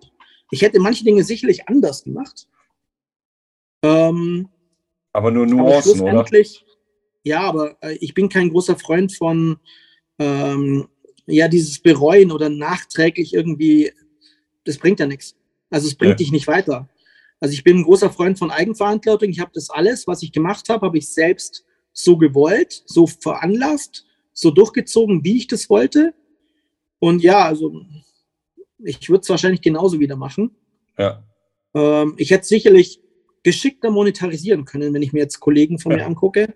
Oder ich hätte sicherlich da auch das ganz anders vermarkten können, die ganze Geschichte, aber ähm, das war nie das Ziel. Ja. Das war eigentlich die Vorgabe, von dem her, ich bereue da gar nichts. Ja. Ich weiß ja, dass einer von deinen Rollern immer noch in Russland steht. Und momentan ja sowieso da schwer dran zu kommen ist. Ähm, ja. Ich habe so ein bisschen, bisschen, bisschen geguckt, äh, zwischendurch mal, äh, wolltest du Sachen verkaufen. Wie, welche Roller stehen denn momentan noch bei dir? Ähm, und also wie ist momentan deine Garage gefüllt? Also die Ape ist, glaube ich, noch da. Äh, der äh, Superheldenroller ist wahrscheinlich auch noch da. Ja. Also ich habe ich hab, äh, den, den, die Rosinante, das war mein Hauptroller für den 80 Tagen. Der ist jetzt tatsächlich bei Alex Vesperman, einem Freund aus Virginia, der jetzt derzeit äh, im Exil in St. Petersburg ist und keinen Roller hatte. Dem habe ich den ähm, gratis zur Verfügung gestellt, dass er ihn dort bewegen darf. Er hat eine Vollmacht von mir erhalten und kann dort quasi in St. Petersburg fahren. Er bringt ihn nur gerade wegen der längeren Standzeit nicht zum Laufen. Ich weiß nicht genau, warum er das nicht hinkriegt. Mhm. Ich wäre schon ein bisschen hingeflogen, aber wie du sagst, es ist gerade ein bisschen kompliziert. Das stimmt. Also er bewegt den gerade, bis ich ihn mir dann irgendwann hole, um damit ans Nordkap zu fahren. Ein zweiter Roller steht bei Carsten, einem Freund aus äh, Carolina, aus den Vereinigten Staaten, auch ein Urgestein der Rollerszene. Der hat mir den damals großzügigerweise abgekauft mit einem Erstkaufsrecht zum gleichen Preis, wenn ich ihn wieder brauche. Mit dem Hinweis, ich habe ja vielleicht irgendwann mal vor, noch nach Argentinien zu fahren. Ja. Was ja, wie gesagt, noch im Raum steht. Also, das ist die silberne Stella, ne? Das ist die das Stella, die genau. Ja. Das ist quasi eine, eine, eine PX Lusso mit, äh, also eine LML 150 PX Lusso Zweitakter. Ist das, was da drüben ist. Und die wurde in amerikanischer Lizenz dort verkauft als Stella Genuine. Ähm, dann habe ich noch, also hier habe ich noch diverse PKs, teilweise im Projektzustand, also zerlegt in der Garage, eine, eine XL1, eine XL2 als Captain America. Ich habe noch ein Vespino, das ich geschenkt gekriegt habe auf meiner Tour von Faro in Portugal. Haben sie mir die auf die Ape drauf geschnallt, weil die noch nicht langsam genug war. Haben sie mir noch ein Vespino aufs Dach geschnallt auf der Heimfahrt. An die Bilder kann ich mich erinnern, ja. Das war sehr lässig. Kommt da mit dieser Vespino raus und schnallt die mir aufs Dach. Äh, die wird hergerichtet. Ähm, dann habe ich noch eine Super Bravo. Das ist so ein Enduro-Style, Vespa Ciao, Bravo, okay. äh, Mofa. Dann habe ich, äh, wie gesagt, Madalina ist noch hier. Dann habe ich noch eine andere PX, eine 80er, die mir zugelaufen ist mit 135er Motor. Die war auch 24 Jahre vergessen in der Garage von einem, von einem ehemaligen Schulkameraden. Die haben mich da angerufen, kannst die nicht abholen, du machst da was mit. Ähm, ja, und dann habe ich mir letztes, mit der, mit der, mit der 80 135 gibt es Fotos, glaube ich, vom letzten Jahr, wo du mit der öfters unterwegs warst, oder? Da bin ich ein bisschen spazieren gefahren, genau. Aber letztes Jahr habe ich dann noch äh, bei meinem Club in Barcelona, ich bin noch Mitglied im Barcelona Scooter Club und habe dort vom Club Presi eine T5 gekauft und habe sie auf Achse überführt, letztes Jahr im Oktober, November. Also Ende des Jahres bin ich noch runtergeflogen, habe vier Tage bei meinem Club verbracht ähm, bei gutem Essen ein bisschen Strand genossen und habe sie dann in vier Tagen ins Allgäu überführt. Mit Kilometer war. Kilometer. Ja. Bitte? Ja, das, das war die Frage. 1700 Kilometer, okay, in vier Tagen. 1700, in, ja, 1671 oder so, 16, 16, 1700 Kilometer ungefähr in vier Tagen. Ja. Also war relativ sportlich, weil sehr kühl. Ja. Du hast gesagt, du warst so viele Jahre unterwegs. Ähm, deine Mutter habe ich einmal kennengelernt, als ich äh, Öl abgegeben habe, auf dem Weg runter. ähm, freut die sich denn, dass du jetzt schon geraume Zeit vor Ort wieder bist? Ähm, ja, es war sehr, sehr es war, glaube ich, ziemlich praktisch, dass ich während der Pandemie auch hier war. Meine Eltern sind beide in einem Alter, dass es auch ein bisschen war, nicht verkehrt war, dass einer der Söhne da mal hier ist eine Zeit lang und sich um bestimmte Dinge auch mit kümmern konnte oder helfen konnte. Ähm, ja, es ist halt so, ich war so ein bisschen das, so ein klein bisschen das schwarze Schaf in der Familie, dadurch, dass ich eben, wie gesagt, äh, nicht dieselben mittelständischen Ambitionen und die klassischen ähm, ja, Vorstellungen hatte wie, die, wie der Rest der Familie, sondern immer so der bisschen der bunte Hund, der sich rumgetrieben hat in der Weltgeschichte. Aber ja, ich komme sehr gut mit ihnen zurecht. Also ich, äh, ja, das passt soweit. Ja. Ich gucke mal, was ich, ich habe ja so ein paar Sachen notiert. Die Russland-Sachen mhm. habe ich auch schon mal. Normalerweise stelle ich ja, ich weiß ja nicht, wie lange wir jetzt gerade unterwegs sind, äh, ein bisschen können wir noch. Äh, ich stelle am Ende, am Ende immer die Frage so, welchen Roller würdest du gerne nochmal haben? Schrägstrich, welche Touren würdest du nochmal machen? Du hast es vorhin eh schon gesagt. Ähm, du hast schon so viele Touren gemacht, aber ein paar Sachen willst du noch? Das haben wir eigentlich schon ab, abgefrühstückt so ein bisschen. Mhm. Mmh. Im Großen und Ganzen habe ich auf meiner Liste gar nicht mehr. Mich würde noch mal ein bisschen interessieren, du hast letztes Jahr ja so zwei kleine Bücher rausgebracht, also jetzt nicht Geschichten über deine, über deine Reisen, sondern eher Hilfsmittel für Leute, die auch mal auf Reisen gehen wollen würden, also Packlisten, so ein bisschen mhm. Checkpacklisten. Ähm, ich habe Müsli ja, weil er mit der Ape ja auch unterwegs ist, ja, ja eins äh, dann auch weitergegeben. Ich habe ja selber keine Ape, wüsste gar nicht, wo ich die hinstellen sollte hier. Ähm, wie war dann da so das Feedback? Gab es da überhaupt Feedback oder gab es Leute, die, die da äh, gesagt haben, hey, wir haben es benutzt oder? Da kriegst du relativ wenig. Also ich habe das tatsächlich über Amazon vertrieben. Das lief alles über Amazon, die Veröffentlichung. Und das war eher so, ein, so eine Art Tagebuch zum selber schreiben. Also so eine Art äh, Camping-Tagebuch, wo dann eben noch Packlisten und ein paar Tipps drin waren. Äh, da kam nicht großartig was zurückgespielt. Ähm, also ich denke mal, dass sie relativ szenefremd sein werden, die Leute, die das nutzen und wahrscheinlich okay. gar nicht wissen, wer ich bin und auch noch nie von mir gehört haben. Also von okay. dem her, ähm, da kam nicht viel. Aber die Umsatzzahlen waren jetzt auch wieder nicht äh, so, dass ich jetzt dann demnächst die Villa am Strand kaufe. Äh, weil, weil ich weiß, bei, bei der letzten Mitgliederversammlung war das bei uns ein Thema, wo zwei, drei Leute gesagt haben, ob es sowas nicht gibt, wo man mal ähm, Hinweise kriegt, wenn man Touren fahren will, woran man denken sollte. Wobei ich mir jetzt gar nicht mehr so sicher bin, ob das ein GTS-Fahrer oder ein Schalter. Ich glaube, es war ein GTS-Fahrer. Das ist ja nochmal eine andere Geschichte. also, wenn ich unterwegs bin, habe ich auch die wichtigsten Sachen mittlerweile immer dabei oder wir teilen es letztendlich auf. Ähm, wenn die verschiedenen, wenn es nicht so viele verschiedene Fahrzeuge sind, kann man das ja machen. Wenn so eine Horde PX unterwegs ist, dann kann man das sehr gut aufteilen. Da sind ja. die Unterschiede ja nicht so wahnsinnig groß. Wenn jetzt eine White Frame, eine Small Frame und eine PX unterwegs ist, ist es ja schwierig mit dem Austausch von bestimmten Teilen. Das ist ja überschaubar. Ähm, wobei, wenn man mit Flo unterwegs ist, dann so ein MacGyver-Style halt auch immer möglich ist. Genau. Wenn man so ein laufendes äh, äh, Schweizer Klappmesser neben sich hat, dann geht das. kam, äh, auf, auf, der, auf der ersten Tour, die wir runter zu meinen Eltern gemacht haben und wieder hochgefahren sind, äh, mussten wir dann, als wir abgebogen sind, ich hatte da meine Scheibenbremse gerade frisch verbaut und war eigentlich der Meinung, ich hätte alles mit Schraubensicherung auch gut verbaut. Aber als ich dann um die Kurve abbiegen wollte und die Vorderbremse zog, machte sie ein leicht ruckelndes Geräusch und ein Ups. ruckelndes Gefühl. Und als ich dann Handzeichen gab und anhielt, musste ich feststellen, dass einer von den beiden Schrauben raus war. Oh. Ich hatte auch keine passende dabei. Das heißt, ich habe ja. die eine wieder fest. Die eine konnte auch nicht raus, weil die gegen den Stoßdämpfer stieß. Also ja. die konnte man nicht verlieren, aber es war natürlich nicht mehr genügend Bereich. Und dann habe ich das zusätzlich mit äh, Draht sichern können und habe auch für den Rest, das waren noch ungefähr so 200 Kilometer, überwiegend mit der Hinterradbremse gebremst. also es hat, ja, hat gehalten. Improvisieren gehört immer dazu. das wollte ich gerade sagen. Also Improvisation gehört einfach mit dazu. ich bin mit meinen Themen jetzt soweit durch. Ich würde jetzt sagen, hast du noch irgendwas, was du total gerne mit mir im Rahmen dieser Episode mal besprechen wollen würdest?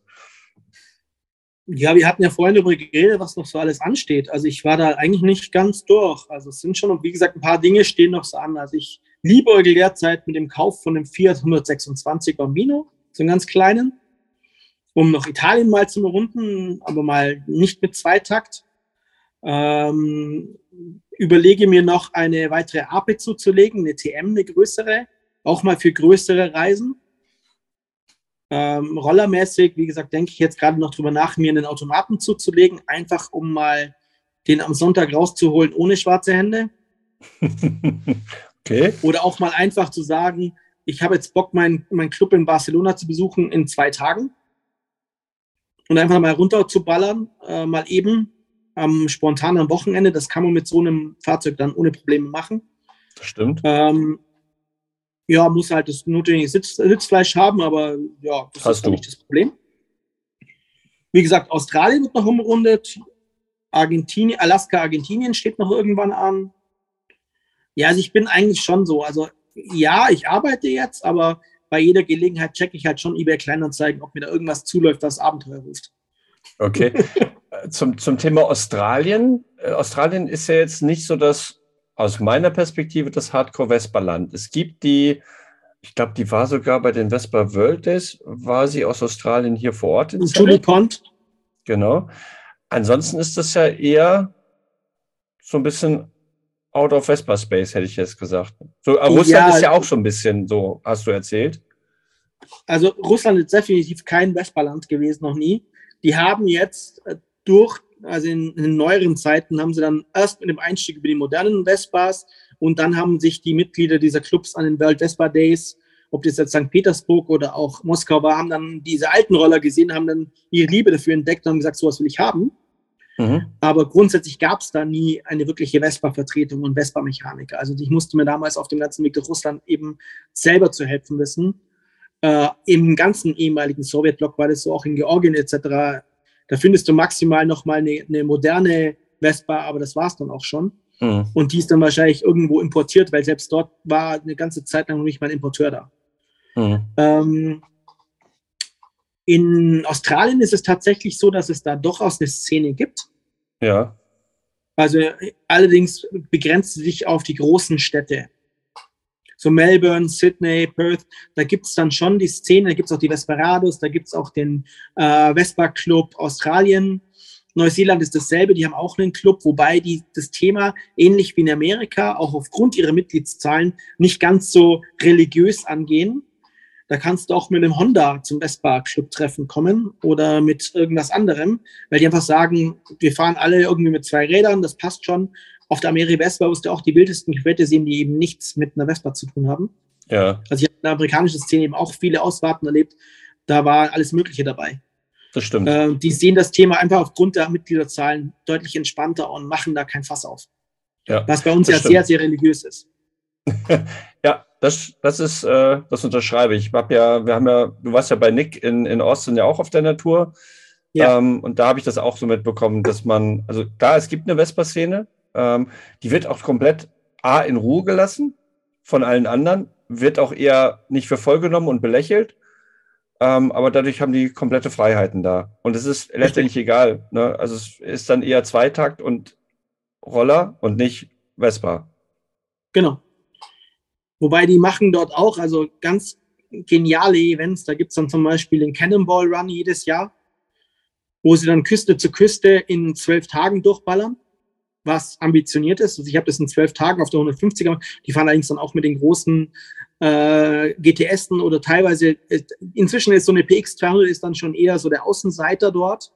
Mhm. Gibt es dann nur noch ein oder zwei in dem ganzen Pulk, aber die fahren mit großen Gruppen teilweise dann ähm, jedes Jahr diesen Event von Küste zu Küste, der immer jedes Jahr eine andere Strecke ist. Also sehr, sehr spannend, auch wenn man sich die Landschaften dort mal angucken möchte. Ähm, haben, haben sie mich auch schon zwei, dreimal gefragt, ob ich nicht Bock zu hätte, aber es ist halt immer das Thema, müsst du rüberfliegen, brauchst du einen Roller. Ich hätte jetzt einen Roller, den musst du ja quer durchs Land schaffen, also es ist halt mit Kosten verbunden. Wie ja. gesagt, hätte ich jetzt diesen, äh, das goldene Töpfchen am Ende des Regenbogens gefunden, dann würde ich das definitiv tun. Aber ähm, dann sind noch ein paar andere Dinge, die auf, auf meiner Liste weiter oben sind. Ich möchte nochmal Pakistan irgendwie mit einem pinken PK und einem blauen Häschenkostüm den Pamir Highway raufballern oder würde gern noch äh, zu den, äh, von, von Kairo aus den Nil entlang runter mal bis zu den Pyramiden kacheln mit einer schrottigen PX, die da irgendwo aus einem Slum ziehe. Sowas, das sind so Sachen, die stehen eher auf meiner Liste als äh, irgendwie ein geschleckten Event, wo alles organisiert und gepackt und alles ready für dich ist. Ja, aber Pakistan mit einem pinken Roller und einem Hasenkostüm ist ja ein bisschen was von Gefahrensucher, oder? Nee, einfach mal die, die Jungs auf den großen, äh, auf den großen GS 1250 Adventure ein bisschen ärgern, wenn ich da oben am Highway dann winke und schon oben bin, wenn sie ankommen. Okay. also, ich würde sagen, es war total schön. Ich hoffe, dass wir uns irgendwann wieder live sehen können. Wir haben uns, ich weiß, ich habe vorhin überlegt, wann haben wir uns das letzte Mal in Person getroffen? Das, als du die, die 50er-Tour gefahren bist, war ich nämlich nicht in Hannover, sondern ich war mhm. in der Eifel und als du in der Eifel warst, war ich wieder in Hannover. Das heißt, wir haben uns schon echt lange nicht mehr live gesehen. Ähm, Ende 2018 zu meinem Vortrag, glaube ich. Dann war das das letzte Mal. So lange ist das schon her. Wo wir das Interview geführt haben. Genau. Oh Gott. So, so lange ist das schon her. Da standst du am Airport mit Mr. Ironbutt. ja. Und zu Recht. Zu Recht. Markus, ich sag, ich sag super herzlichen Dank. Ich freue mich, dass ich jetzt meine Ausnahme gemacht habe, Leute, die sehr bekannt sind, schon wieder in die Episode zu nehmen. Ähm, es hat auch was mit Respekt und äh, Freundschaft zu tun. Vielen, vielen Dank. Ähm, und ich hoffe, wir sehen uns irgendwann die Tage wieder, entweder in Hannover oder in Süddeutschland. Und dann können wir uns wieder bei einem gemütlichen, bei einer schönen Pasta oder bei einem Bier einfach mal wieder in Ruhe austauschen. Meine Tür steht dir jederzeit offen. Nee, ne, eine Runde gerne durchs Allgäu. Oder so. Ich, ich habe übrigens zwei Ape, dann machen wir mal eine Ape-Tour. da muss ich Müsli noch überreden, dass wir, dass wir mit der Ape zu dir runterkommen und dann eine Ape-Tour fahren. Vielen, vielen Dank für deine Zeit und das Gespräch. Nee, ich habe zu danken. Zu den anderen, die, wo ich die, die Chance hatte, Gespräche zu führen. Ich bin nur derjenige, der der so ein bisschen da durchführt. Letztendlich äh, ist das, was ich an Feedback bekomme, geht vor allen Dingen an die Leute, die sich die Zeit nehmen, mit mir sich zu unterhalten und einen Einblick äh, in, die, in die Szene zu geben oder in, in ihr. Es ist ja ein Stück Privates, was du auch veröffentlichst jetzt gerade. Und da gilt der Dank an die Leute, die, die das gemacht haben. Damit ist sie schon wieder vorüber, die Episode 9 mit Markus André Meyer. Ich hoffe, ihr habt einen deutlich besseren Einblick in das Leben von Markus erhalten können. Ihr habt auch erkannt, dass es nicht immer so einfach ist, bestimmte Sachen auf sich zu nehmen. Ich finde es toll, dass äh, das Ganze bisher von Markus in den letzten Jahren gemacht worden ist. Ich habe gute Einblicke während den Touren bekommen, im Nachgang jetzt auch nochmal. Manchen Touren konnte ich äh, sie auch, konnte ich Markus auch begleiten. Bei der letzten konnten wir uns leider persönlich nicht sehen. Ich finde, machen ist immer besser als reden, also just do it oder just write it. Grüße an Olaf, der ja auch ein Supporter und ein Freund von Markus ist. Ich bin auf jeden Fall total gespannt, was als nächstes von Markus auf uns zukommt. Ich drücke Markus auf jeden Fall jetzt erstmal den, die Daumen für seinen neuen Job, auf dass er seinen Iron Butt mal im Büro jetzt eine Zeit lang nutzt und sich die Kraft holt für die nächsten Touren. Der nächste Podcast wird schon am kommenden Samstag aufgenommen. Da treffe ich mich mit Katrin und Michael, besser bekannt auch als T4 aus dem GSF. Ähm, Micha und ich haben uns von Anfang an total gut verstanden, seit wir uns kennen. Vielleicht liegt es auch daran, dass wir beide vom Sternbild Wassermann sind und an manchen Stellen durchaus gleich ticken. Katrin kenne ich jetzt noch nicht so lange, aber ich bin schon total gespannt, was für tiefere Einblicke wir erhalten können ich habe ja den Vespa Club Hannover in den letzten zehn Jahren sehr intensiv begleitet, habe auch tolle Einblicke in die Chronik erhalten, ähm, die Originalchronik, die 1951 gestartet ist. Ich weiß aber auch, dass Micha und Kati eine Menge Devotionalien aus den letzten Jahren aufbewahrt haben, Mitgliederverzeichnisse, äh, Fotos und so weiter und so fort. Da geben sie uns einen verbalen Einblick auf jeden Fall. Ich werde schauen, dass ich das ein oder andere auch digitalisiert bekomme und dementsprechend euch dann auf der Internetseite zur Verfügung stellen kann. Ich finde sowas nämlich total spannend, dazu kurze Anmerkung. Ich habe Anfang Oktober, als ich bei einem Event in Offenbach war, mich mit Gerhard, dem Präsidenten der Frankfurter Wespen, getroffen. Gerhard hatte kurz vorher drei alte Alben von einem Mitglied erhalten, der schon seit Anbeginn mit dabei gewesen ist. Ich äh, bin tief eingestiegen mit ihm in die Bilder. Es ist immer wieder toll, die alten Bilder zu sehen und zu gucken, wie man damals schon sich intensiv mit dem Thema Vespa und auch der Community auseinandergesetzt hat. Ich habe seit dem Wochenende übrigens die Winterreifen auf meinem Daily Driver. Der Rest ist auch schon winterfest gemacht. Ich bin also soweit gerüstet. Ich hoffe, ihr seid es auch. Fahrt vorsichtig, es wird wieder früher dunkel, die Blätter sind auf den Straßen, es kommt eine Feuchtigkeit hinzu. Also achtet gut auf euch und vor allen Dingen achtet auf die anderen, die euch vielleicht nicht so schnell sehen. Etwas in eigener Sache. Am 6.12. gibt es in Hannover den siebten Babo mittlerweile. Wir fahren ja für die Hartz-Weihnachtshilfe. Ich freue mich aber auch, dass der Spekulatius-Run wieder stattfindet. Ich weiß von Kiel, die wieder unterwegs sein werden. Ich weiß es von Wien und auch viele andere, die mittlerweile als Engel, als Weihnachtsmänner, als Elfen oder was auch immer auf ihren bunt geschmückten Rollern durch die Gegend fahren und auch für den guten Zweck sammeln. Ich finde das mega stark. Ich hoffe, wir machen das die nächsten Jahre weiter. Bleibt bitte gesund, fahrt wie gesagt vorsichtig. Wir sehen uns auf der Straße. An dieser Stelle wieder Grüße an Veit vom Oldstyle Magazin für den Slogan, den ich mir mopsen durfte. Bis zur nächsten Episode 10. Auch hier noch ein ganz kleiner Nachtrag. Ich mache nämlich einen ganz kleinen Test und dafür benötige ich euer Feedback. In dieser Episode habe ich mal relativ wenig geschnitten, im Gegensatz zu der davorigen Folge. Dort habe ich das Mikrofon-Schneideschleifpapier extra rausgeholt. Ich möchte von euch daher gerne ein Feedback bekommen. War der Hörunterschied für euch irgendwie da von der Qualität? Reicht euch die Qualität aus? In Anführungszeichen. Für mich ist es ganz wichtig zu erfahren, damit ich die nächsten zukünftigen Folgen noch besser für mich einpendeln kann. Ach übrigens, Übrigens, es gibt immer noch Patches und Aufkleber. Wer was haben will, guckt einfach auf der Webseite podcast.blechgedanken.de und da stehen alle wichtigen Informationen, falls ihr eure Jacken mit einem Blechgedanken-Patch versehen wollt oder eure Roller mit Aufklebern.